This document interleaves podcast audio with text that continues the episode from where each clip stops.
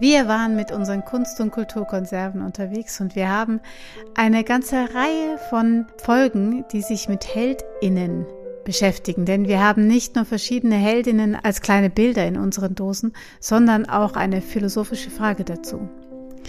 Doch wenn man so eine philosophische Frage zieht, dann dauert es manchmal eine Weile, bis man einen Gedanken gefasst hat. So auch hier. hier geschrieben ist. Wer war ein Held der Kindheit und warum? oh je. Wer war ein Held der Kindheit und warum?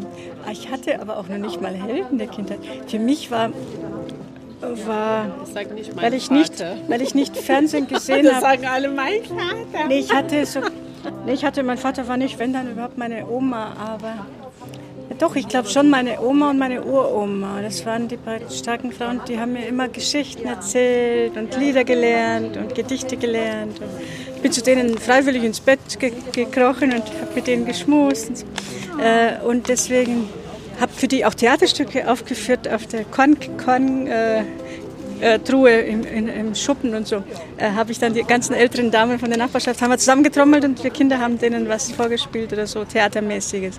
Und das waren schon meine Helden, weil sie so immer noch aktiv und fleißig und arbeits, arbeitsam waren und viel gearbeitet haben, aber auch dafür offen waren und auch sich Zeit genommen haben für uns. Und wie gesagt, dadurch, dass ich kein Fernsehen habe, Gott sei Dank, äh, war, das, war ich nicht mit, mit anderen Helden konfrontiert, wo viele Kinder ja natürlich aus den Medien die Helden haben. Gell?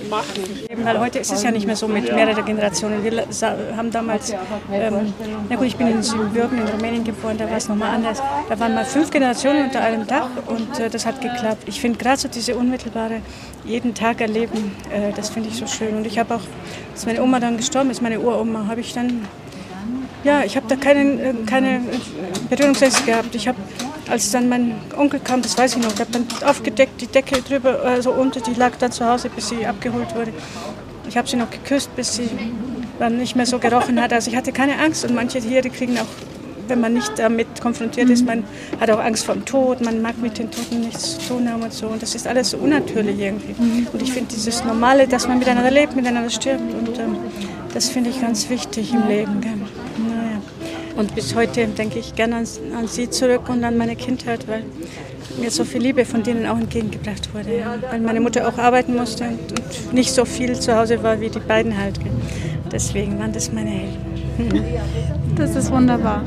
Ja, ja Philosophie ist eher meine Richtung. Ich bedanke mich ganz, ganz herzlich bei der Passantin, die ihre Gedanken mit uns geteilt hat und uns hinein geführt hat in ihre Kindheit, als sie mit fünf Generationen unter einem Dach gelebt hat und wie sie es empfindet, dass die Ältesten die Heldinnen sind.